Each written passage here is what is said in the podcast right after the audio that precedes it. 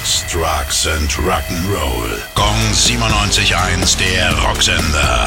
Rock News. Fans von Pearl Jam können ab sofort ganz tief in die Live-Geschichte der Band eintauchen. Auf ihrer Website haben die Amerikaner ein Portal gestartet, über welches die Aufnahmen von 186 Konzerten verfügbar sind. Bei den über 5000 Songs sind auch viele mit dabei, die bisher nur als seltene Bootleg-Versionen verfügbar waren. Das zweite Soloalbum von Alter Bridge-Sänger Miles Kennedy steht vor der Tür. Jetzt gibt's die nächste Kostprobe mit der Ballade Love Rain Down. There's a storm within my heart that needs you now. Let your love rain down.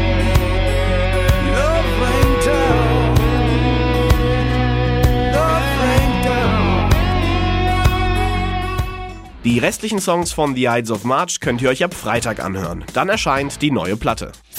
Gong 97.1, der Rocksender. Rock News. Sex, Drugs and Rock'n'Roll.